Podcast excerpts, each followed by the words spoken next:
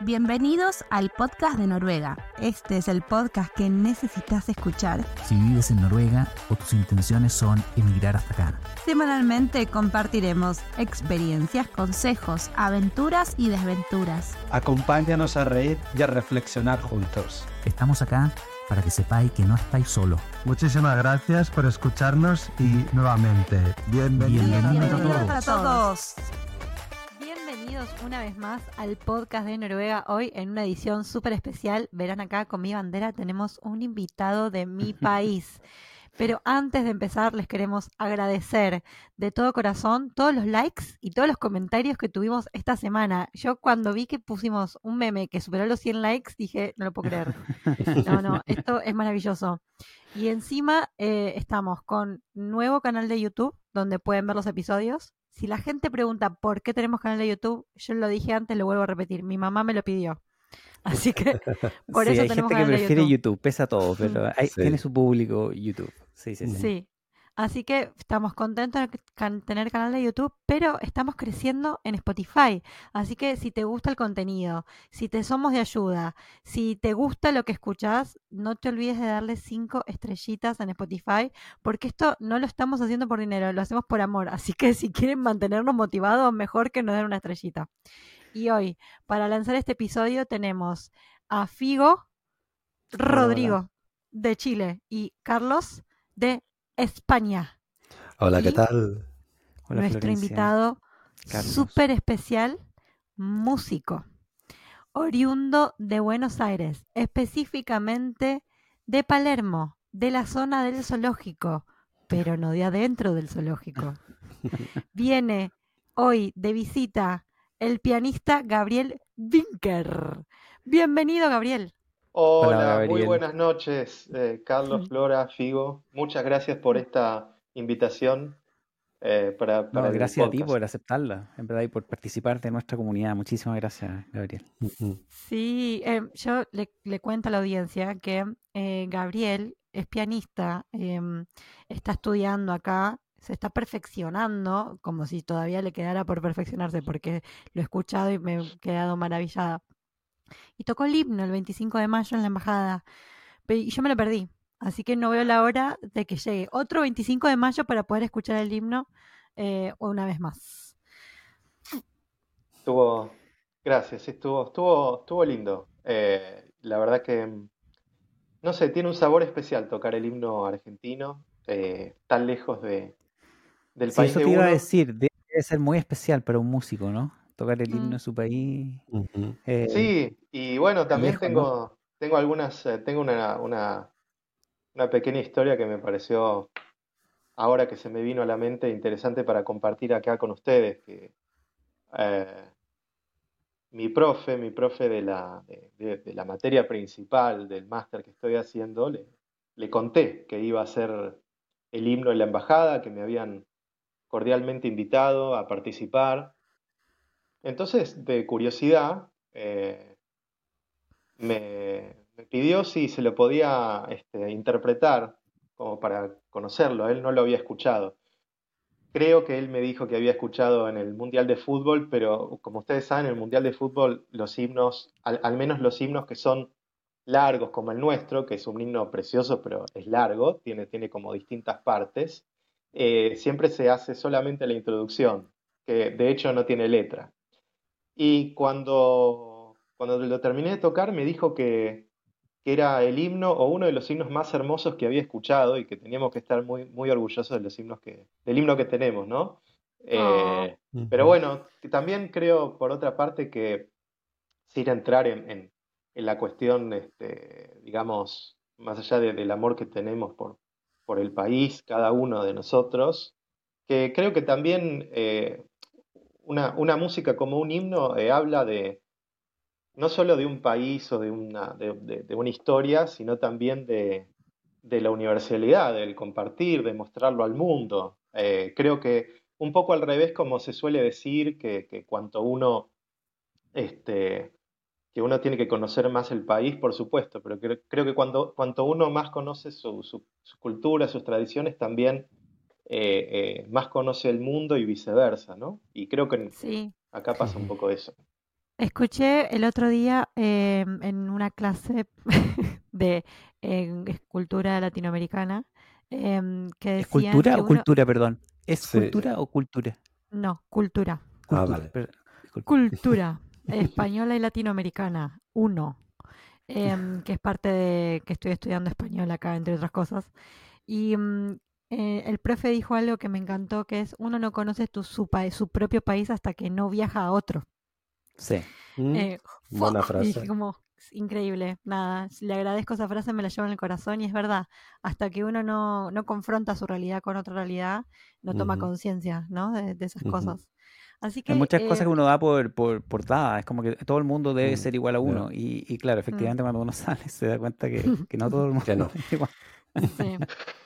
Así que, y bueno, Gabriel em, tiene una historia súper interesante con respecto a sus orígenes, eh, porque hizo todo un análisis para encontrar eh, su otro pasaporte.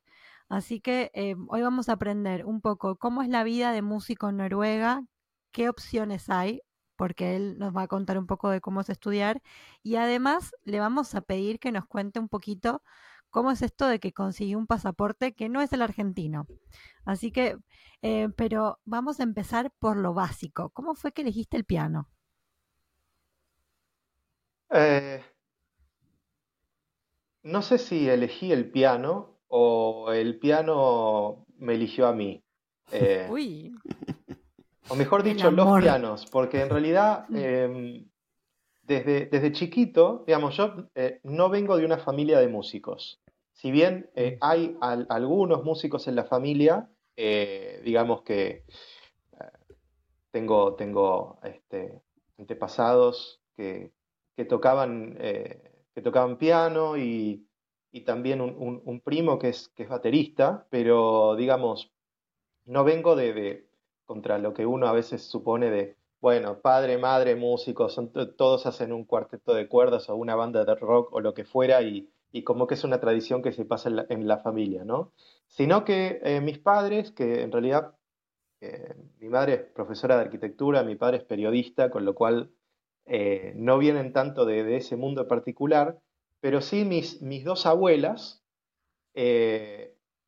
en su casa, una todavía lo tiene, la otra, este, bueno, está en, en el otro, en, algún lugar de la, del universo celestial, pero eh, tenían los dos, eh, las dos tenían piano, un piano, un piano acústico en sus casas, y había una época en Buenos Aires donde todos, este, por así decirlo, no solamente la- las familias más acomodadas, sino gente de clase media o y de clase trabajadora, era algo habitual tener un piano en la casa. Como después durante algún tiempo fue el piano eléctrico o el sintetizador, pero una época, este, a mediados del siglo pasado, donde, donde todos tenían un piano en la casa. Y, y mis abuelas tenían, y empecé a tocar, además había una, las dos tenían una, una colección de, de vinilos, este, por ahí es un... Bueno, ahora el vinilo está revitalizado, pero por ahí no todo el mundo lo conoce, estamos hablando de estos discos que, que se ponen en el, en el tocadiscos, pero no como ahora que se graban, digamos, eh, digitalmente, sino Es eh, el Spotify de la época. Exactamente, exactamente. Y me quedaba horas escuchando, me gustaba mucho, me gustaba mucho tocar. Y de hecho aprendí, aprendí a tocar, eh, eh, digamos, auto- de, de forma autodidacta hasta que a los 18 años, cuando terminé el secundario, este, me vi en uno de esos este, eh, encrucijadas de la vida que uno tiene que decidir cómo sigue. Y el, el pulso de la música era muy fuerte y bueno, mis padres, gracias a Dios, me apoyaron y, y seguí ese camino y empecé a estudiar de una forma un poco más este, consciente. Pero nunca mm. tuviste eh, como el profesor privado. No- nunca pasaste por esa etapa. No, por supuesto, por supuesto que sí. Ah, Eh, cuando, cuando cumplí los, 10 cuando terminé el secundario, preparé el ingreso a, eh, a la Universidad de las Artes, lo que era en Buenos Aires era lo que era el, el antiguo Conservatorio Nacional, que ahora es parte de la, de la, de la Universidad Nacional de las Artes. Creo que en Chile es igual, me parece. Eh, ahí me pillaste, sí. claro. creo que hay un conservatorio, pero no conozco bien cómo es la, estructura. Sí, sí. Curiosamente, bueno, yo conozco Talca, pero no, no, no en Santiago, como pero en Talca tiene la Universidad de Música, que es impresionante. Pero, claro, Talca tiene una, universidad muy, muy grande. De sí, muy bonita. Sí, sí, sí, estuve, estuve allí y sí, admirable. Y preparé el ingreso y ahí empecé eh, a, tomar clases particulares. Había tomado algunas clases particulares con, con un par de profesores anteriormente, pero no había tenido la, por distintos motivos, la constancia que se necesita para, por lo menos para, afrontar eh, una carrera como la que, la que a mí me interesaba hacer en ese momento, que era eh, muy ligada al, a, lo clásico. Este, igualmente me gusta, no digo todo estilo de música, pero me considero alguien amplio en, gustos y en, y en estilos, y, eh, pero creo que la formación clásica da muchos, muchos elementos incluso para después desarrollarse en distintas áreas de la música. Eh, así que... sí, estoy 100% de acuerdo de que quizá cuando uno era más chico, era adolescente, era, ¿y qué música te gusta? Y es como, ahora qué música no me gusta, es más fácil de decir. Así que, y, me imagino que atravesar una carrera que sea de música te expone a un nivel de cantidad de cosas que ya me, me imagino saliendo de mi propio cerebro. Eh, te puedo hacer una pregunta bien, bien cortita, un paréntesis prácticamente, Gabriel, porque tú dijiste que, que, fuiste muy autodidacta en general. Yo, yo vivo en general de YouTube ahora, digamos, o sea, ese, eh, cuando pienso en alguien autodidacta, pienso en alguien que ve YouTube, pero no es por decirte que tú eres viejo, pero YouTube tiene 10 años, entonces, ¿cómo ser autodidacta antes, digamos? Bueno, eh, cuando, cuando terminé el secundario, YouTube ya había empezado. Igualmente, no, no estudié piano de tutoriales de piano de, YouTube, lo cual es tan bienvenido como cualquier otra forma que sea práctica e, que, les guste a las, a las generaciones que, que, aprenden de esa forma o a la gente que aprende de esa forma. Pero autodidacta me refería a que hasta esa edad, más o menos, no leía música, no leía una partitura, y tocaba de oído. Oh. Desarrollé, yo no quiero usar la palabra ni habilidad, ni talento, ni nada de eso, simplemente que desarrollé el hábito de tocar eh, canciones, eh, música, lo que fuera que me gustaba, eh, trataba de sacarlo de oído. esas cosas son, tienen como una, un, pro y un contra, digamos. las cosas a favor es que, que uno desarrolla mucho la escucha eh, y, por el otro lado, también eso tiene una, limitación en algún punto porque cuando uno quiere entrar en cosas más complejas, estamos hablando más dentro del ámbito clásico, ¿no? No dentro del ámbito por ahí. Si bien la música es una sola y, hoy hay una tendencia muy grande a, una fusión de géneros, pero digamos, yendo a, cuestiones así por ahí básicas o, más sencillas de, entender, eh, tenía una limitación en cuanto a que, bueno, de repente se me dio que quería tocar una sonata de Mozart, por poner un ejemplo, o una, parte de una ópera tal cual estaban escritas. Entonces ahí tuve que, este, dar ese, ese paso hacia, mm. hacia, además de pasar de una vocación un poco que era solamente una vocación que lo hacía por, solamente por, por el placer de hacer música, a algo un poco más profesional, donde por supuesto el placer subsiste porque es el motor vital, eh, con sus altibajos y con sus momentos, pero hacia algo que decías, bueno, este puede ser mi medio de vida, esta puede ser mi profesión, en una época y en, un contexto siempre muy volátil, porque bueno, vivir de la música no es sencillo. No, eh, y además, eh, en, en, Argentina, por lo menos que es un país que tiene una gran tradición musical, y, tenemos grandes artistas de, distintos géneros, incluido el clásico desde ya, pero, este, pero que bueno, que es también muy, muy volátil y muy fluctuante, ¿no? Em, ahora, eh, em, yo entiendo que en algún momento vos dijiste voy a continuar después de toda tu etapa de conservatorio o de educación formal y voy a seguir educándome en el exterior. Mm. ¿Cómo fue que te decidiste por Noruega y no por otro lugar? Porque mira si hay lugares en el mundo para seguir estudiando. Más cálidas, por lo menos. Claro. Mira, yo no sé. Menos hostiles. Claro, claro. No, mira, eh, eh, Noruega creo que es un, país eh, muy amigable y muy, muy maravilloso en un montón de sentidos. Por supuesto, ustedes llevan por ahí más tiempo aquí y, ah, están más asentados, pueden tener una palabra más autorizada, pero la verdad es que quizás cometo un sacrilegio al decir lo siguiente, pero yo no, no elegí específicamente venir a Noruega, no es que dije voy a ir a Noruega o, tengo ganas de ir a Noruega a estudiar música. Fue un poco, no digo casualidad, porque fue parte de una búsqueda, pero no es que buscaba específicamente venir acá. La cuestión fue un poco así, voy a intentar resumirlo, espero no ser larguero, pero eh, la cuestión es que llega la pandemia o sea, hace tiempo que venía, hacía tiempo que venía con la idea de emigrar, de hacer una experiencia en el exterior. Eh, hacía poquito tiempo que, había recibido la ciudadanía polaca. Llega la pandemia, todo parado, todo, todo este, detenido en el tiempo y espacio y demás. Y ahí empecé como a vislumbrar la idea de, bueno, ok, pero si me voy, me quiero ir a hacer algo muy concreto, como que ya emigrar era un paso muy grande, no solo desde lo económico, sino desde lo afectivo, lo emocional, las cuestiones prácticas. En muchas, en muchas cuestiones todavía me considero alguien del, siglo XIX, pero en el uso de, este tipo de herramientas, ¿no? Este, pero dije, bueno, ¿cómo puedo empezar?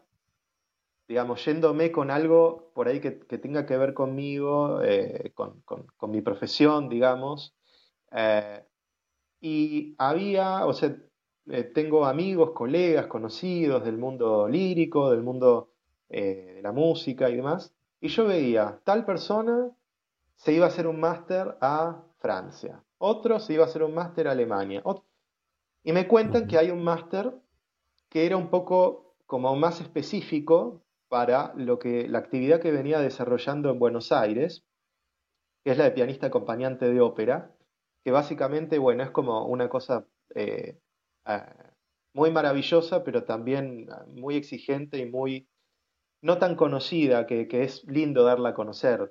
Para, los que no están tanto en el ámbito de la ópera y de los teatros, eh, las óperas, como aquí la de que tenemos la maravillosa ópera de Oslo, o el Teatro Colón en Argentina, o eh, la Ópera de Santiago, bueno, en España ni hablar, Liceu, el, Teatro Real de Madrid, todos lugares espectaculares, pero las óperas, eh, si bien en general se representan con cantantes y orquesta en el escenario, las óperas se preparan con un pianista, un pianista que ah, tiene que hacer un poco de todo, ¿no? Eh, nosotros tenemos que conocer muy bien el texto que se está cantando, como para poder eh, dar entradas a los cantantes, eh, conocer muy bien la, música y lo que nosotros tocamos es básicamente lo que suena en la orquesta.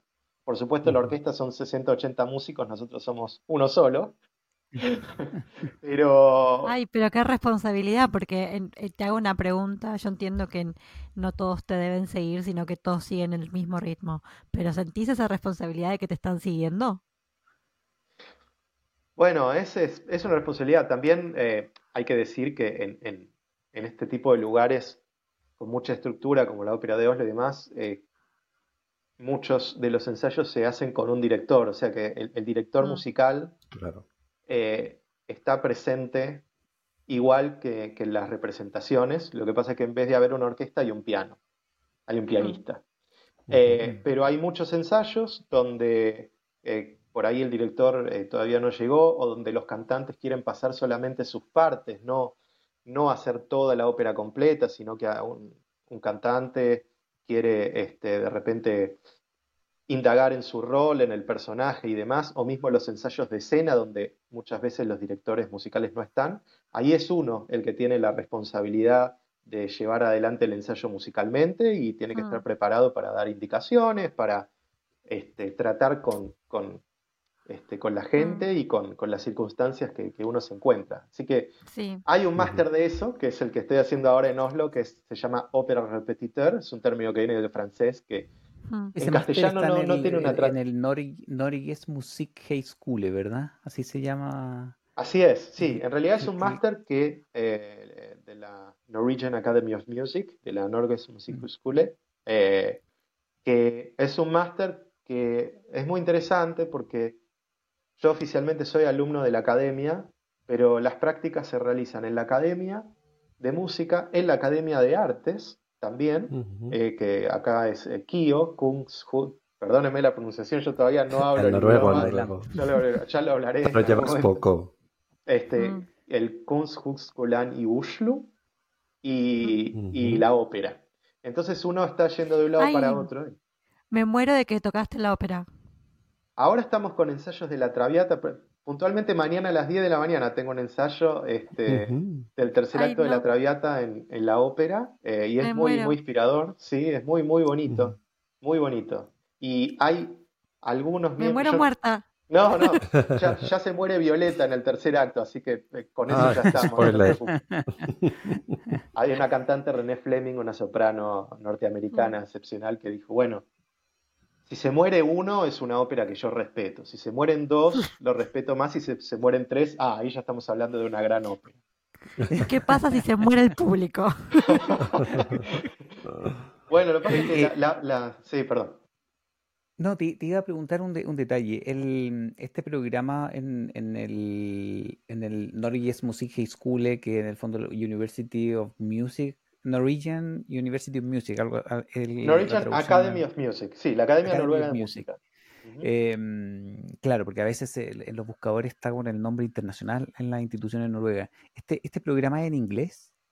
¿O, tuviste que, que, tienes que aprender noruego? ¿Hay alguna condición de noruego o es inglés? ¿Cómo, cómo funciona un poquitito?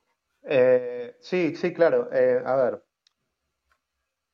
junto a tu pregunta con la, pregunta anterior, lo que, lo que estaba buscando era un Masters en Europa o más específicamente en algún país de la Unión Europea, este, donde de esto de, de pianista de ópera o de que sea algo como más específico dentro del piano, que sea en inglés. Y este máster es en inglés como, todos los, como todas las eh, carreras en la Academia de Noruega de Música, eh, son todas en noruego y en inglés. Y eh, por supuesto que, o sea, más allá de las, de las restricciones recientes que hay con el tema de los, de los alumnos que no son de la Unión Europea, que esto es algo de este año, pero digamos, sacando ese tema por un momento, eh, las, el, idioma es el inglés. Por supuesto que de repente en una carrera donde el profesor, supongamos, de violín es noruego y el alumno es noruego, obviamente hablan en noruego.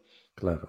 Pero, por ejemplo, parte de mi práctica el año pasado, que fue en, en Kio, en la Academia de Artes, bueno, yo era el único no noruego, o mejor dicho, que eh, no escandinavo, ¿no? Porque hay, gente de Islandia, de, de Suecia también, eh, y la verdad que fue impresionante ver cómo, sin que yo pidiera absolutamente nada, eh, el profesor o el alumno enseguida me traducían al inglés lo que estaban diciendo como para que esté incluido, digamos, en la, en la conversación, ¿no? Así que eso eh, me alegro mucho que hayas tenido una buena experiencia y esperamos que todo el mundo que Em, eh, reciba gente que todavía no tuvo ni la oportunidad o capaz no va a tener el tiempo porque hay, hay mucha gente que piensa que si la única forma de venir a Noruega es quedarse para siempre. No, uno puede venir a hacer su máster y después buscar un próximo destino para más adelante.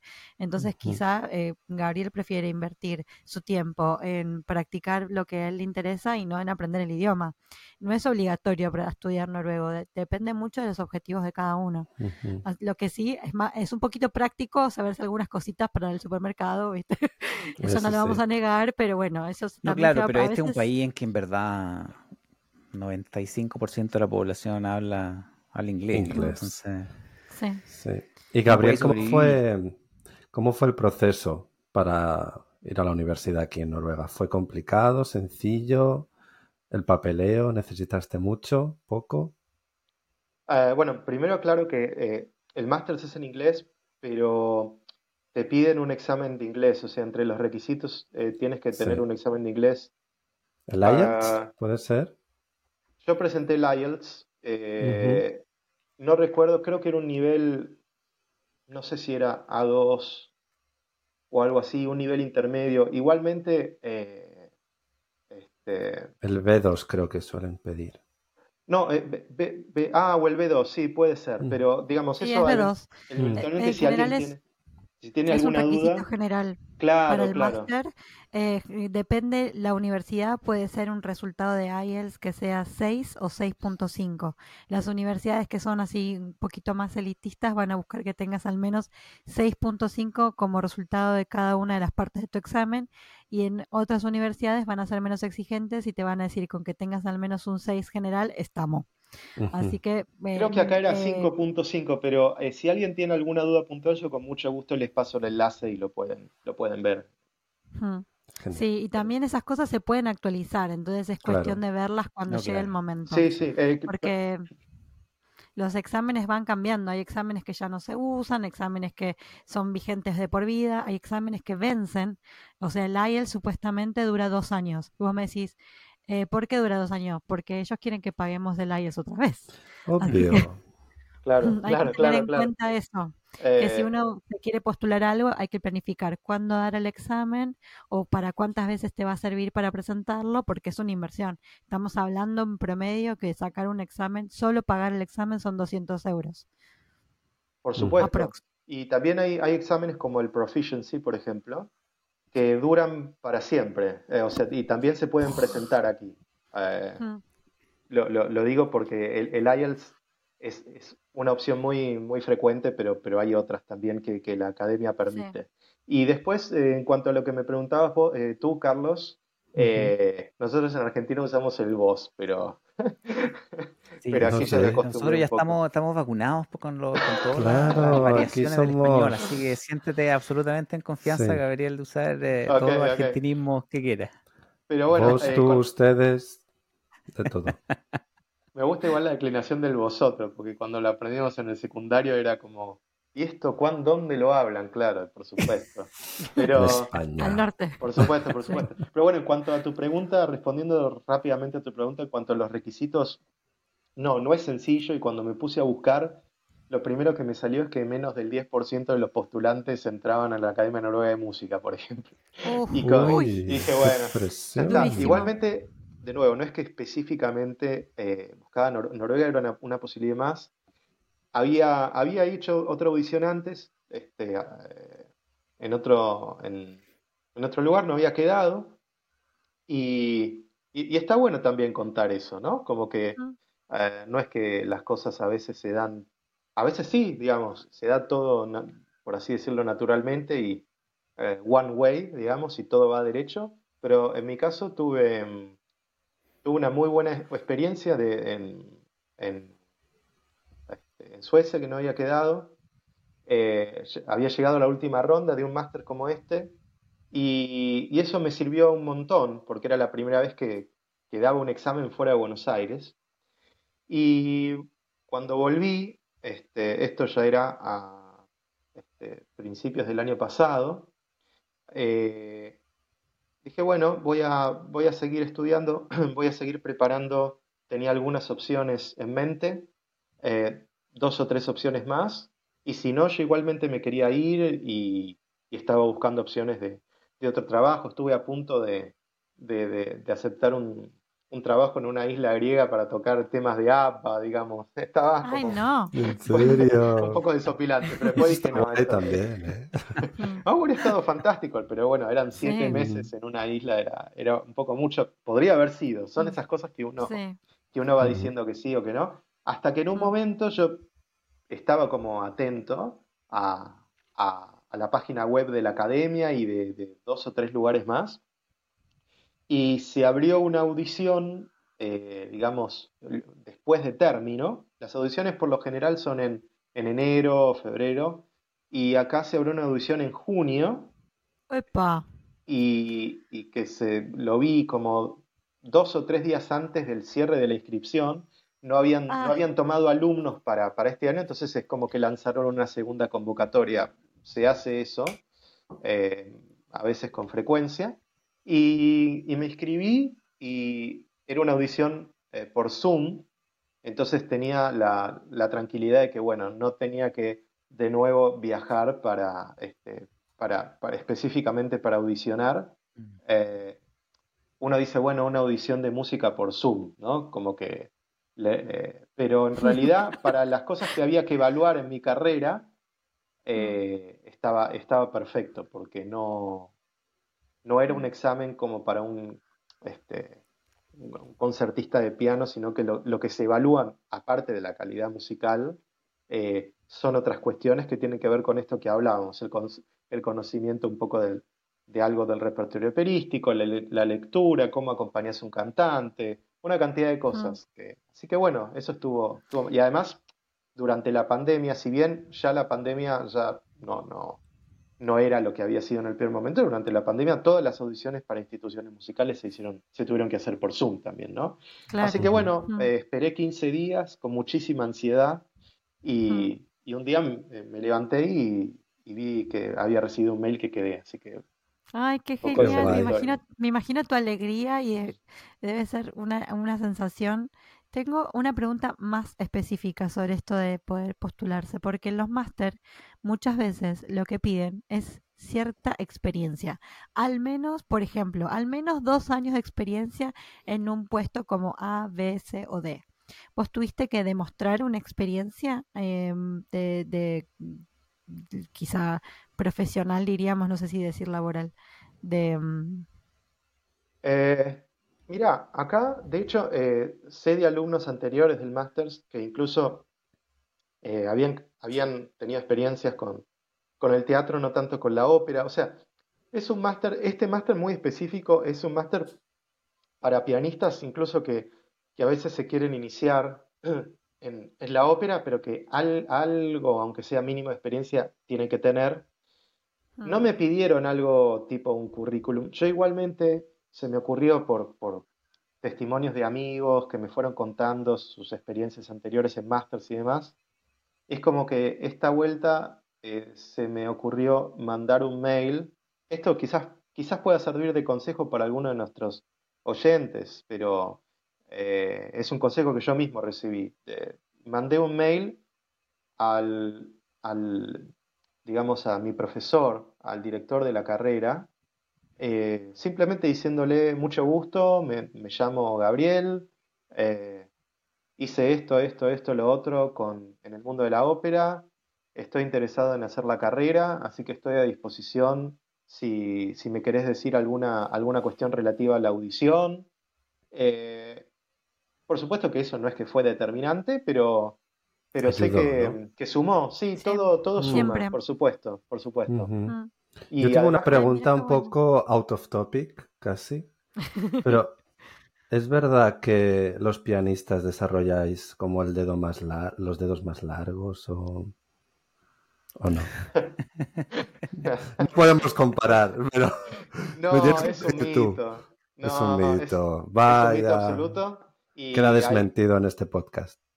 Hay un, este, un pianista, Daniel Barenboim, pianista argentino, muy conocido, eh, que si ustedes le ven las manos, tiene manos muy pequeñas, digamos, para lo que uno cree que son las, entre comillas, manos de pianista. Eh, no, por supuesto que es como, es como si, si uno dice, bueno, eh, no sé si es la comparación más indicada, pero que, bueno, para un deporte conviene ser más alto, ¿no? Y uno dice, bueno, para el básquet por ahí sí, digamos, pero para el fútbol por ahí también, pero después uno puede tener 2 metros 15 de altura y por ahí no le interesa jugar a la pelota o no, este, o no tiene eh, habilidad o no tiene paciencia para, el estudio del instrumento eh, o, de la, o del, la práctica del deporte o lo que sea, porque más allá de que son cosas distintas, hay algunas cosas que, conforme van pasando los años me doy cuenta que, que, emparentan mucho a un deportista con un músico en, más de un sentido. Mm. Sí, yo creo que el, nivel de práctica que tiene que manejar un, deportista profesional y un músico profesional eh, em, podría decirse que es equivalente, porque si uno no invierte una cantidad de horas impensada y en lo que hace es difícil mejorar bueno, em ese estudio del sueco que se llama Anders Ericsson, que es famoso por las famosas 10.000 horas de, mm. para ah, hacer máster en una actividad. En el fondo, buena parte de las investigaciones la hizo con deportistas y con músicos, de hecho. Ay, mira, excelente, me encantó ese dato, impresionante. Así que, eh, bueno. Gabriel, una preguntita también cortita, bien cortita, Florencia, solo para cerrar el tema de la postulación. El, eh, ¿Tú postulaste como argentino o como polaco? Como... Uy. Qué buena pregunta. Uy, uy, uy, No te quiero poner en problemas, pero, pero eh, me imagino que es más fácil usando el pasaporte comunitario, ¿verdad? Yo me postulé como polaco. Eh, igualmente acá, eh, en la academia, me presento como argentino. Todavía sigue siendo como un tema para mí, porque los eh, noruegos están vueltos locos, así tenemos, pero ¿y dónde está el polaco que está que ¿Dónde está el polaco?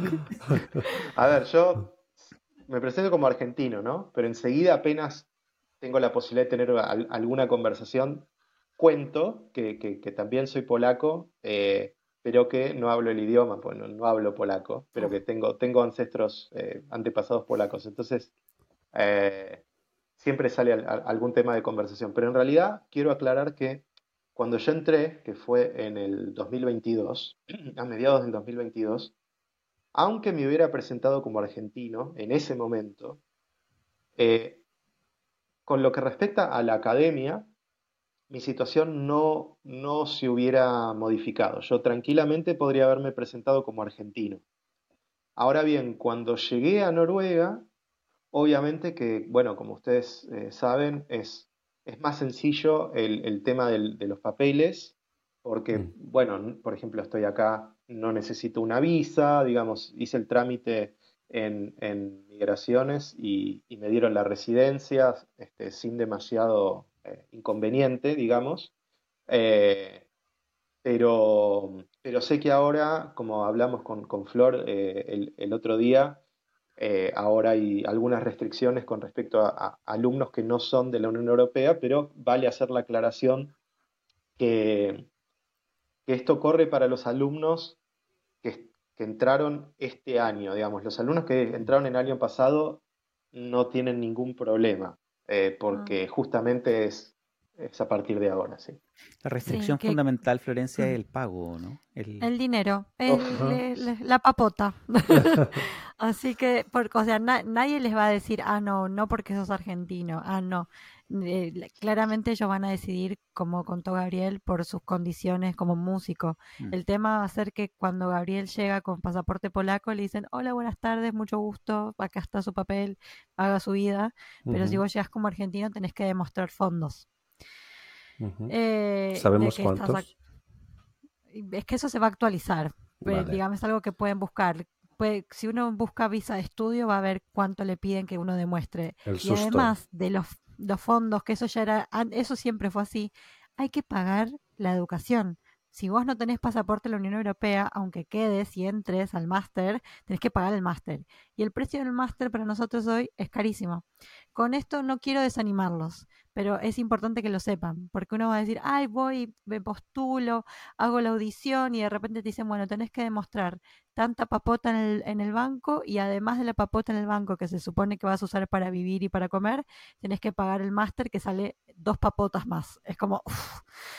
No, claro, eso, eso es así, es una pena, porque en el fondo era, era una ventanita de oportunidad que existía, pero en ese sentido Noruega era una excepción, porque Suecia hace mucho tiempo que no tiene universidades gratuitas para los no comunitarios. Y, ni hablar de países como el Reino Unido o Estados Unidos, que digamos sale carísimo ir a la universidad. Esa oportunidad en Noruega se acabó lamentablemente lo, que sí quiero aclarar es que eh, Suecia, a pesar de que sí cerró esa puerta, eh, tiene un sistema de becas. Eh, y vamos a invitar un, un día a, un, alguien que ya estuvo en el podcast en el episodio 9 de Working Holiday. Él se llama Mario y utilizó su experiencia de Working Holiday para postularse a máster y entró a un máster en Suecia y se ganó la beca. Ah, o sea que Oportunidades hay, pero para poder vivir en Suecia, primero aprovechó la Working Holiday para ahorrar acá. Entonces, si uno planifica, las cosas pueden funcionar. El tema es que si uno no tiene pasaporte europeo, de repente tiene que demostrar un montón de plata y como sabemos que la moneda no está en su mejor momento, no queremos crear, crear eh, papelitos de colores vengan a Noruega, Noruega es fácil, rápido y todo va a salir bien y además no, la verdad que ahora Noruega, si vos no tenés pasaporte europeo y no puedes aplicar una visa Working Holiday em, y, eh, y, querés estudiar, tenés que demostrar que tenés un montón de plata en el banco. Y no digo que no la puedas tener, pero hay que pensarlo bien. El 20% de los españoles que nos escuchan ahora estarán como... No, no, no. sí, nuestra audiencia española es fuerte, así que ahí hay una. Pero bueno, empatía, empatía. Casaros con alguien que quiera venir a Noruega. Ser generosos. el, dicho, Carlos, el Tinder. Si eres lista, el Tinder da dinero. eh, yo, yo quería hacer una pregunta, eh, eh, teníamos preguntas, Florencia, quería hacer una pregunta yo, pero un poco diferente ya con el tema de la postulación. Sí, no, me parece que con el máster ya cerramos. Mm, eh, cuando, podemos ir con tu pregunta y después arrancamos con el tema del pasaporte polaco que me muero de intriga. Yo, yo quiero saber, yo me muero de intriga por la vida Hay mucha intriga acá. sí. Diga, diga, diga, perdón. La vida musical, la vida artística de, en, en Oslo, digamos, como cómo es, digamos, cómo eh, hay mucho movimiento. Bueno, Oslo está en Europa, digamos, o sea, no, no, es que Noruega no está aislada completamente, digamos, me, imagino que debe ser un... Trondheim sí, pero... ¿Cómo, te, has logrado ir acostumbrando, ir insertando un poco en la vida artística, conociendo gente? Son, ¿Cómo son los noruegos del arte, digamos? ¿Son diferentes a los otros noruegos? En realidad no, puedo comparar eh, noruegos con, digamos, de Oslo con noruegos de, otros lugares porque no estuve, o sea, no salí de Oslo todavía, debo decir. O sea, estuve en Vikesund, estuve en, lugares en los alrededores, pero todavía tengo por conocer todo. Eh, Bergen, Trondheim este, y demás. Pero por supuesto que aquí en la Academia Noruega de Música hay noruegos de, todas partes de Noruega. Pero eh, creo que, tu pregunta, con respecto a tu pregunta, yo diferenciaría, si bien es como parte de lo mismo, pero bueno, lo que es la, vida musical de las relaciones o, las costumbres, las formas de, la forma de ser y, un poco la, forma un poco... Eh, no sé si la palabra es distinta, pero bueno, eh, tenemos algunos usos los, latinoamericanos o los hispanoparlantes, quizás eh, por venir de, lugares más cálidos, eh, estamos acostumbrados por ahí a, tener, eh, a estar despiertos hasta más tarde, a, ser un poco más... y esto, o sea, es, un tema recurrente de, charlas con, con amigos muy queridos y con familiares en Argentina. No es que con esto es una crítica hacia eh, la sociedad local, a la cual le tengo mucho cariño porque me abrió las puertas de, Europa, ¿no? Eh, sí, pero con respecto a la vida musical, acá hay una vida musical muy intensa, muy intensa, y además, por sobre todo, la sensación que tengo es que, eh, sensación que, confirmada con, un año de experiencia de estar aquí como estudiante y también trabajando part-time, tocando en eventos y demás, es que hay un gran respeto por el músico, un gran respeto, los, los trabajos, eh, por lo menos los trabajos eventuales, se pagan muy bien. Eh, y, hay, hay, una gran oferta, no solo una gran oferta cultural, sino eh, por lo menos lo que les puedo contar, como abriendo un poco el panorama eh, hacia algo por ahí no tan transitado en el, quizás en el podcast, no lo sé, en el ámbito muy específico de la música clásica, eh, o sea, me refiero a conciertos de música de cámara, conciertos con orquesta, eh, conciertos líricos, ¿no? no solo hay mucha oferta, sino que hay un, público que está dispuesto a, pagar una entrada. Por ejemplo, hay un ciclo de cuartetos de cuerda en Centralen, que es un lugar hermosísimo, precioso, que era el, me contaron que era el antiguo Banco Central que fue como transformado en una sala de conciertos eh, aquí en el centro de, la ciudad.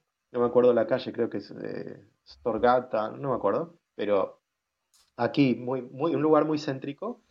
Y hay un público que, eh, que tiene un abono de por todo el año para ver conciertos de cuartetos de cuerdas. O por ejemplo, hay... ¿Te puedo preguntar eh, el precio? Porque, a mí me gusta la música clásica, eh, pero por lo menos en Santiago es un poco restrictivo eh, asistir a, conciertos. ¿Es, restrictivo acá en, Noruega, en Oslo? A ver, también hay que decir que, o sea, yo ahora te, doy algunos ejemplos, pero antes permitíme decir que también hay que comparar lo que cuesta una entrada con, el costo de vida en general, ¿no? Como para tener un, con un, McDonald's. un poco más. Para hacer la comparación. claro, a ver, Sí te puedo decir que ir a la ópera es más caro. Por ejemplo, eh, una entrada de ópera te puede salir entre, no sé, entre 40 y 90 dólares, por, digamos, o, 40 y 90 euros, ¿no? Pero para estudiantes, para jubilados, para niños menores de no me acuerdo qué edad, eh, y creo que para soldados también. Eh, cuando, vine al aeropuerto había un descuento también para soldados, mm. quizás acá también haya. no te digo que por 10 euros, pero por, por, por 20 euros para la ópera o, por ahí 30 para, la sala de conciertos puedes conseguir entrada. Y en general para un concierto, hay muchos conciertos aquí en iglesias, por ejemplo, en Buenos Aires todos los conciertos en las, iglesias son siempre gratuitos. Y para mí eso no está mal, está pésimo, porque eso significa que, o sea, que, el arte de alguna, o sea, no digo que no tiene que haber conciertos gratuitos, ¿no? O sea, es como un debate que abrir como una caja de Pandora, yo no digo eso pero digamos, eh, aquí eso se valora mucho, entonces un artista que, va a cantar a una iglesia se hacen muchos, muchos conciertos de, música sacra, por ejemplo, de música de cámara en iglesias, por 10 dólares, eh, perdón, 10 euros, 15 euros, este, son entradas que por lo menos para acá creo que se consideran accesibles. No, eso, es un, precio barato, mucho, es mm. más barato que el cine, por ejemplo. Mm. Sí, un café son 50 coronas. 200. Mm. Para comparar. Estamos, mezclando monedas y la gente va a quedar súper confundida. son dos cafés. son 20 euros más o menos. Sí. Claro, eh, yo querría aclarar que yo fui a un evento una vez que hubo, no sé si era eh, Norges Musikskole, pero era junto con la Embajada de México. Entonces la entrada era 100 coronas y si eras estudiante no pagabas nada. Y circularon una de músicos y un nivel, era toda música de México, era como un evento donde querían mostrar la relación de Noruega y México. Un nivel impecable, que todas canciones de México, la mayoría de los que eran eh, estaban eh, tocando eran de Noruega, eh, pero era verdaderamente bellísimo, no me lo voy a olvidar más. Mm, y, también hay que pensar que a veces hay eventos que si uno es estudiante puede entrar gratis. Así que, siempre averiguar. en este país. Hay, dos estudiantes que me hablaron, de dos compañeras mías de, la academia, que me hablaron, porque participaron en ese concierto de, México. Me dijeron que fue una cosa espectacular eh, para ellas también. Así que, eh, evidentemente fue, así. Pero eh, quiero aclarar los conciertos en la Norges Musikhochschule, que hay todos los días hay conciertos y este año cumplió, está cumpliendo sus 50 años, su mm. quincuagésimo aniversario. Eh, y están haciendo grandes, grandes festejos y todos los conciertos en la Norges Musikhochschule son gratuitos y son de un mm. gran nivel y muy variados. Eh, así que la los página, La página, Gabriel, para poder eh, buscar esa información. La página es nmho.no, creo que es. Eh, ya, ya mismo te abro acá. Eh, no, nm nmh. Punto no, ¿verdad? Sí. Sí. Eh, M de mamá. No, N, N, N de nene. No. N de nene, M de mamá, H de hacha. H va con H, ¿no? ¿Te imaginas? No, ahí te, caíste y ¿Te imaginas que dices H de anchoa? El meme, eh, no, nm, nmh.no. Eh, no, te, te, lo preguntaba, Gabriel, porque. No, es que eh, yo, yo, no vivo en Oslo, entonces estoy ahora un poco, un poco frustrado. Ah. sí. sí. No, la, música sacra también a mí me gusta mucho escucharla. Por ejemplo, no, no, en general para la gente que esté en Oslo, entonces tiene que buscar en la página eh, N de Norge M Music H de no para que pueda ver los conciertos. Y esos conciertos gratis son este año en particular, producto de los 50 años. No, no, no, siempre. son siempre, gratuitos. Sí. Porque son estudiantes, ¿verdad? Claro, claro, pero, pero en general, o sea, el nivel, la, la Academia Noruega de Música es una de las mejores instituciones musicales del mundo. Eh, sí. Esto no es, no es, que lo diga yo porque, porque se me ocurre, sino eh, hay, si bien a veces los rankings hay que tomarlos con pinzas y es hacer un ranking en, en, el mundo de la música, es como que, pero está, tiene una, hay un ranking que, que, de evaluación de las universidades de musicales y está, creo que es la mejor o una de las mejores de, creo que es la mejor de Escandinavia y está en el puesto, no sé, cuarto, quinto, no sé, una cosa así. Mm. Muy bien. Eh, y uno cuando entra, un poco empieza a entender por qué, cómo, mm. funciona el lugar. Tampoco tengo la autoridad suficiente como para decir que es representativo desde toda Noruega, ¿no? Porque seguramente todas las instituciones tendrán sus más y sus menos, ¿no? Pero las condiciones son absolutamente maravillosas. Hay 50 aulas de ensayo con, con pianos de cola en perfecto estado. Qué guay. Eh, o sea, es como un lujo, este pero. en general, Gabriel. Mm, no, claro, claro, claro. Lo que es el petróleo, ¿eh? Sí, sí. Es impresionante, es realmente impresionante. Y además, la, la, cuestión de, de, flexibilidad desde la planificación, ¿no? Este, mm. Como que hay, hay, mucha, hay mucho respeto por el alumno, mucha libertad, eh, que también es una responsabilidad para, para decidir. Y, y, y, hay, por ejemplo, tuve la posibilidad de, ya de hacer tres viajes con la academia, eh, que están, que están este, costeados por, por la academia o bien por Erasmus, eh, que es una ¿En Europa o en Noruega? Eh, estuve en Italia oh, y dos veces en Suecia. Y, y, la verdad es que es una posibilidad que nunca, nunca antes había tenido, digamos, de viajar siendo alumno o trabajando. Yo trabajé en el, en el conservatorio, digamos, donde había estudiado en la UNA en Argentina, el lugar al cual le tengo muchísimo cariño, pero es como que acá hay desarrollado todo un circuito en Europa eh, muy, muy integrado de, conservatorios institucional, y es como que, yo no digo que sea sencillo, ¿no? Pero es como que hay abierto un camino de cómo, este, de cómo hacer estas cosas posibles, que es muy estimulante. Eh, tú, tú, mencionaste ah. otro lugar donde uno puede ir a escuchar, Centralen se llama claro, lo que pasa es bueno, Centralen alberga eh, muchas, eh, muchas actividades diferentes. Yo, ah, ok, eh, es como ya. Me estaba refiriendo a un, a un ciclo de, que se llama, es uno de los, de los tantos que hay en distintos lugares. Este se llama Oslo Quartet Series, que es un, un ciclo de conciertos de, de cuartetos. no del cuarteto cordobés nuestro argentino. Perdón, pero bueno, cada vez que escucho cuarteto es como inmediatamente me repite a mi querida.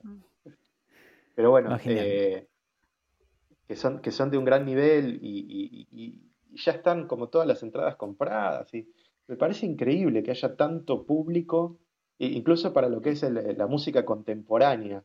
Acá hay mm. mucha música, lo que, o sea, lo que en música clásica se llama música contemporánea, me refiero a la música académica o entre comillas de tradición clásica contemporánea, eh, que, bueno, es música por ahí, eh, por lo menos para mí, un poco más árida o, difícil para, para, entrarle, para escuchar.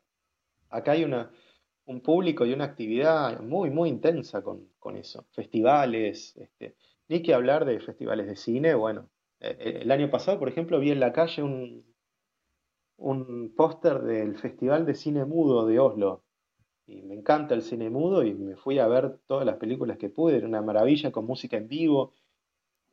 Este, y cuando llegás ves que hay como actividades también para chicos, o sea, es increíble cómo, cómo para mí es como una gran inspiración cómo piensan este, el, espacio, cómo piensan el espacio y, las, y las instituciones. Por otra parte, mm. y no queriendo esquivar a la, a la otra parte de la pregunta que me habías hecho de, de, la, de las relaciones o de, cómo son los noruegos, ahí sí percibo que, que, bueno, las costumbres son muy distintas en muchos aspectos, empezando por el saludo hasta, hasta la cuestión de que, bueno, nosotros tenemos muchas cosas que pueden ser criticables, pero me refiero a los latinoamericanos, incluso los, hispanoamericanos, eh, que es como que es más sencillo, no sé, salir a tomar algo, o arreglar este, un encuentro, ese tipo de cosas, eh, lo que siento quizás también tenga que ver con que todavía no, no me desenvuelvo con el idioma y lo que percibo es que los noruegos, con toda la razón del mundo, digamos, no, no, de nuevo, no, no es que, no, lo digo como algo negativo, pero claramente eh, se inclinan más por, por, hablar en, noruego eh, que hablar en inglés, aunque cuando por supuesto están con un extranjero que no habla noruego, enseguida hablan inglés, pero, pero mm. cuando uno quiere como atravesar esa, esa capa de, hielo, por así decirlo, digo, porque estamos en un país donde hay mucho, mucha nieve y demás, este, por ahí cuesta un poco. Pero bueno, es parte de la, es una experiencia de vida. Tengo acá los precios de lo que contabas de, Oslo Quartet Series y dice que el precio para estudiantes y para niños son 150 coronas, así que estamos de acuerdo que eso es un precio completamente razonable. Em, y después, para los que tengan, em, el precio común sería, son 450 coronas. Así que es un billetito. Y si em, querés comprarte la tarjeta, aparece que son 365 coronas. Supongo que esa tarjeta eh, va, por lo que veo, por secciones. Así que. Sí, sí, igual. Bueno, 450 tampoco es una locura. O sea, no, no, está regalado, digamos, pero, tampoco es una locura. Claro, claro, igualmente. El nivel de sueldo de Noruega claro, claro, pero hay, hay, conciertos, o sea, esta es como una serie por ahí un poquito más exclusiva o específica, pero, pero hay, hay cantidad enorme de conciertos por, por 150, 200 o 250 coronas todas las semanas, así que... Lo que bueno saberlo, en verdad. Yo la verdad que nunca me lo imaginé, que fuese tan, tan activa la vida. De música sí, yo tampoco. Yo había visto, había ido al, eh, al, al evento este de, de, la música de México porque se empezó a, circular por, entre latinos que iba a haber un evento y no fueron solo mexicanos, era cualquier latino, cualquier persona hispanohablante, estábamos todos ahí maravillados y el, el nivel de talento para mí no es comparable con cosas que haya visto antes porque no tengo la rutina de ir a ver este nivel. Em, eh, o sea, yo me gustan mucho los recitales, pero no voy a ver lo que sería música más popular, no música tan académica. Así que yo no les voy a mentir y lo tengo a mi marido de testigo de que ese día yo me la pasé llorando de la emoción porque oh. eran todas canciones recontra populares, pero tocadas a nivel académico, como Cielito Lindo que esa la conocemos todos, pero a nivel académico sonaba como, mm, no sé, muy especial. Así que eh, parece que la música académica está lejos de nosotros, pero no, está solamente a 150 eh, coronas de distancia. Está más cerca de lo que parece. Claro, sí eres estudiante. sí. Eh, no, igual, igual hay, perdón, hay, hay, hay, conciertos gratuitos. El otro día, yo no sé si lo vieron, pero cuando llegué a Noruega me, quedé impactado en concierto todos los años en agosto en el eh, eh, en la Plaza del Castillo Real, con la Orquesta Filarmónica de Oslo, y son eventos multitudinarios. Tanto el año pasado como este año llovió, y igual se llenó, y, fue una, cosa espectacular, y es abierto para... Por supuesto ese es uno al año, ¿no? Pero, pero hay otros. Perdón, eh, Figo. No, lo que pasa es que los noruegos son waterproof, así que la lluvia es verdad. sí, no. no. lo que pasa es que hay dos temas. Veo, veo que la conversación se, nos ha ido con harto tiempo, pues está, está, entretenida. Y hay dos temas que Florencia quiere hablar de tu pasaporte polaco. Mm. Y yo no me quiero olvidar de tu disco que está en Spotify y está en YouTube, mm. que se llama Belle Époque. es como francés, en el fondo, Belle Époque, del año 2021. Lo encuentran en Spotify, en YouTube, Belle Époque, eh, Gabriel Winker. Eh, cuéntanos un poquito cómo fue ¿Cómo fue esa experiencia de tener tu disco ahí en, Spotify? Bueno, intentaré de nuevo ser breve y conciso. Cuando llegó la pandemia, eh, con todo lo que eso trajo, eh, en un momento vi la, posibilidad de, al tener tiempo disponible, em, de concretar un sueño que anhelaba largamente, que era hacer un disco de obras propias. Y siempre me gustó mucho eh, me, encanta todo lo que tenga que ver con la Belle Époque, el Art Nouveau. Estamos hablando de, una época que, si bien no tiene un año preciso de, comienzo y final, pero más o menos entre la década de 1870 y 1914, que es cuando comienza la Primera Guerra Mundial, aunque se extiende un poco más, donde eh, hay obras sobresalientes en todas las ramas del arte de la arquitectura, desde, bueno, Gaudí en Barcelona, que tú, Carlos, lo conocerás mejor que cualquiera de nosotros, eh, hasta eh, todos esos, esos diseños tan particulares de, las, de las ilustraciones, no sé, Toulouse-Lautrec, cantidad de pintores, los pintores impresionistas, y en la música eso eh, se ve como muy reflejado en la música, por ejemplo, de Debussy, eh, Ravel, compositores españoles, bueno, Albeni, Granados, y cantidad de compositores argentinos. El tango, el tango eh, nace como estilo justo en esa época y tiene, tiene un gran esplendor, ¿no? Ah, ¿En serio? por supuesto, sí, sí, el, ah. tango nace a fines del siglo XIX con, con mucha fuerza ambas orillas del Río de la Plata y, tiene, tiene como un furor en los años 10. O sea, Gardel, que es como por ahí el, primer exponente del tango de fama mundial, por supuesto que, hubo, otros antes, ¿no? Eh, eh, pero, pero quiero decir, en esa época hubo como una gran efervescencia y e, e, ebullición de, obras que todavía hoy, o sea, seguimos, seguimos representando y que por ahí no sabemos cuándo se compusieron, todas las canzonetas napolitanas o Sole Mío, por poner un ejemplo, todas esas obras son de aquella época y, además me gusta mucho el estilo, eh, por ejemplo, las fotos coloreadas, las fotos color sepia coloreadas, todo, todo, todo, ese, todo ese estilo siempre me sentí como muy, muy cercano de alguna forma, además tiene como un dejo muy grande de, nostalgia, ¿no? Comparado con, otros estilos.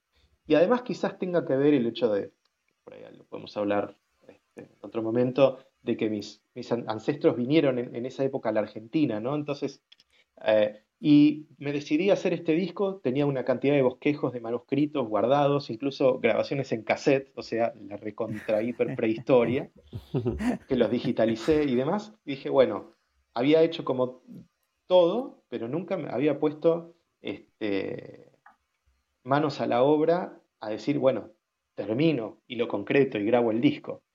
Y lo hice y fue creo que una de las cosas que, que de las grandes cosas que, siento que hice en mi vida eh, artística, porque es como el primer proyecto realmente propio y, y todavía creo que tiene mucho por, mucho por, por, volar, porque, por ejemplo, fue estrenado en Buenos Aires, lo toqué en Buenos Aires y apenas lo toqué me vine para acá, para Noruega.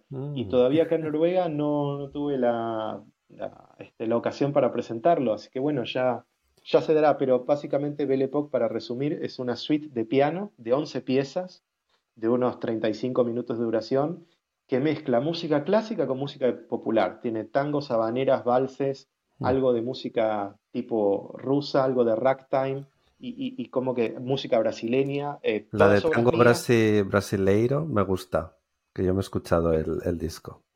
Está guay, está guay, me gusta. Gracias. Bueno, me animo a que la gente lo, escuche. felicitaciones, de verdad sí, no, yo no capturé el nombre de ninguna canción, pero la escuché también y quedé impresionada del nivel. Pero claro, es un músico profesional, ¿qué esperaba? pero, pero además para que la gente lo escuche, el nombre Bell Epoch, pero búsquenlo con el con Gabriel Vinket. sí, hay muchos discos que se llaman Bell, Epoch. Mm. y está, está en Spotify y está en YouTube. el agregado que tiene de YouTube es que tiene dos eh, dos videoclips del, aire de vals y la habanera que, los grabé con, bailarines divinos totales que, ahora están de gira por Estados Unidos y demás. Y, con Peter McFarlane, que es un fenómeno total que me ayudó con la dirección de los videoclips. Y, la verdad es que yo les digo mucho a toda la gente que participó del disco, que no, por cuestiones de espacio me imagino que, no corresponde nombrarlos ahora, pero bueno, este, fue un hermoso trabajo de, amigos que me dio la vida y, que en ese momento también estaban con el tiempo y con la energía disponible, a pesar de la pandemia, sorteando legalmente todo, ¿no? Pero, pero todo, todo lo hicimos con autorización y demás, pero, pero fue un, desafío muy grande poder conseguir un lugar para filmar en ese momento, este, para, hacer la grabación y salió, salió lindo, salió en, canales de televisión en Argentina y demás, y, es un proyecto completamente autogestionado, eh, completamente autogestionado del bolsillo este, propio, y, me da, me da mucho, mucho placer poder compartirlo. Felicitaciones y esperamos que tengamos la chance de poder que, verlo cuando lo presentes acá. Ya va a llegar, no te preocupes, todo llega. y ahora cerramos con el pasaporte polaco. Primero que nada, eh, queremos que sepan que los pasaportes llevan tiempo y vamos a hacer un episodio entero del pasaporte polaco. Pero si tuvieras que darle a la gente un par de tips para que, para que arranque, ¿por dónde arrancas? Bueno, el primer tip es que hayan tenido un antepasado polaco, eso sería mm. recomendable. eh, todo más fácil. Bueno, a ver, voy a decir, no sé si las dos o tres cosas principales, pero lo que se me viene a la mente. Respondiendo rápidamente a tu pregunta, Polonia tiene algunas particularidades que por ahí otros países no tienen, así como Noruega tiene las suyas, pero en cuanto a ciudadanía polaca, lo que pasa es que eh, digamos, la mayor cantidad de inmigrantes polacos que, emigraron a la Argentina, estamos hablando fundamentalmente entre los años 20 y los años 30, que vinieron de Polonia, en ese momento Polonia es lo que hoy es una parte de Polonia, una parte de Lituania, Ucrania y Bielorrusia. Por ejemplo, mis bisabuelos provenían de la ciudad de Vilna, y la ciudad de Vilna entre 1920 y 1939, o sea, en los años, para ponerlo fácil, entre las dos guerras mundiales, perteneció a Polonia, a la Segunda República Polaca. Entonces hay que ver cuándo, en qué año vino el ancestro y también una cosa muy importante que no pasa con España, que no pasa con Italia, es que Polonia es Polonia, o sea, la República de Polonia, desde el año 1918. Y en Argentina, por ejemplo, como en, Brasil u otros lugares de, América, tenemos eh, una gran colectividad polaca, pero que vino antes de ese año. Y lamentablemente, hasta el momento, no pueden obtener toda esa gente, los descendientes, de forma directa la ciudadanía polaca porque sus eh, abuelos, bisabuelos, tatarabuelos vinieron con un pasaporte ruso, alemán o del imperio austrohúngaro que eran las potencias que ocupaban Polonia en ese momento. Eh, pueden obtener alguna, algún tipo de beneficio, este, como la carta polaca, pueden residir en Polonia un tiempo hasta que después se hace la ciudadanía, pero bueno, esa es como otra historia. Pero para la ciudadanía, básicamente, el ancestro tiene que haber emigrado con un pasaporte polaco. Ese sería como el resumen. Y además, después hay una cantidad de cosas eh, que no, y, que no tiene que haber perdido la ciudadanía polaca entre el abuelo bisabuelo, por poner la mayoría de los casos, y, el solicitante. La ciudadanía se perdía mayormente porque la persona se naturalizaba argentina, aunque de nuevo hay que analizar cada caso, no, no se puede generalizar, pero eh, no era que si se naturalizaba la perdía, pero bueno, eh, podía ser, o que eh, uno de los hijos haya hecho el servicio militar antes del año 1951, es decir, hay una cantidad de, de circunstancias que la, en, ciudadanías como, la italiana, por ejemplo, no, no pasan. Así que tiene, tiene sus particularidades la polaca. Igual hay una cantidad impresionante de gente con, con ciudadanía polaca eh, en, en, Argentina o que, o que quiere tramitarlo. Yo estoy en grupos de ciudadanía polaca, me encanta asesorar y ayudar gente y además aprendo más sobre el tema. Y ahora hay, una, hay una, este, un, un, un colapso muy grande de, de demanda, e igual que con la italiana y con la española y, demás. Ah. Ay, súper interesante, Gabriel. Eh, ¿Cómo te encuentran en redes sociales si tienen ganas de hacerte preguntas por la ciudadanía polaca? Mis redes, estoy en Facebook como Gabriel Winker, eh, Gabriel, y el apellido es B corta I N K E R. Eh, lo mismo en Instagram, arroba Gabriel Winker, en, Spotify también, LinkedIn también, y ahora tengo e, X se llama, ¿no? En X también. Twitter. Eh, Twitter, Twitter. Eh, y creo que esas son las redes que tengo. No sé si se me está escapando alguna. Eh, Instagram ya la dije. Y en YouTube también. Este, los invito a seguirme al canal de YouTube que Gabriel Vinker. Mm. Así que si les gustó este episodio, ya saben, cinco estrellitas en Spotify para el podcast de Noruega y follow para Gabriel Winker y el podcast de Noruega. Está clarísimo. Bueno, la verdad que hoy eh, no nos podemos quejar, aprendimos un montón sobre cómo es la escena del mundo de la música, cómo se puede educar un músico profesional, eh, cómo cómo empezar tus trámites o cómo saber si puedes hacer tu pasaporte polaco. Ya es, es increíble todos los temas que tocamos, estoy maravillada. Ojalá que mm, a los que tengan ganas de estudiar música eh, em, sepan que Noruega es un destino posible y que a pesar de todos los desafíos que hay a los que no tienen pasaporte europeo, eh, hagan lo posible por ahorrar los montos necesarios y se animen a postularse porque vivir en un país extranjero, ya sea por un tiempo o para siempre, siempre eh, garpa. garpa para los que no son de Argentina podría traducirse como que siempre suma a las experiencias de vida. Ah. Últimas palabras. Muchas gracias, Flora, Carlos y Figo, por esta eh, gentil invitación para vuestro programa.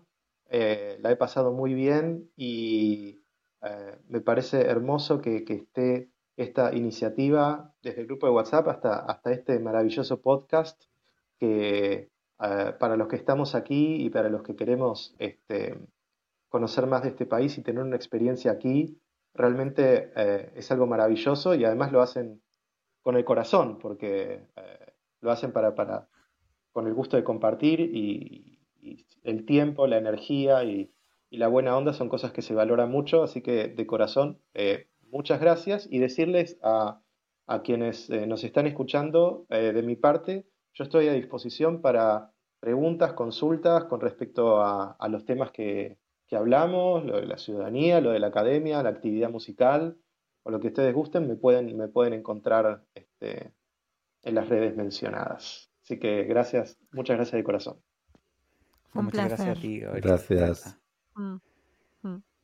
Y fue un placer de mi parte, Florencia, Carlos. Hace, tiempo que no compartía con ustedes dos juntos. Había estado con Carlos en un episodio y con Florencia en varios, pero solos. Mm. Sí y nosotros hacemos lo posible por estar siempre los cuatro, pero bueno, la vida, la vida determina lo que sucede cada semana. Que Marcela no puede, que es su cumpleaños hoy. Felicidades. Ay, le, le mandamos un beso enorme, gigante, un abrazo ah, súper interesante. Cálido. Feliz cumple, además muy interesante saber que en Noruega el feliz cumple es distinto que el de la Argentina. Uh, pero el, feliz cumpleaños yo creo que es más difícil que el himno, así te lo digo. claro, la canción esa, sí. Mm. No, no, no. Sí. Así que eh, nos vemos todos los viernes, tenemos nuevos episodios. No se olviden de poner me gusta. Ahí está. Bueno, que pasen un hermoso resto de semana.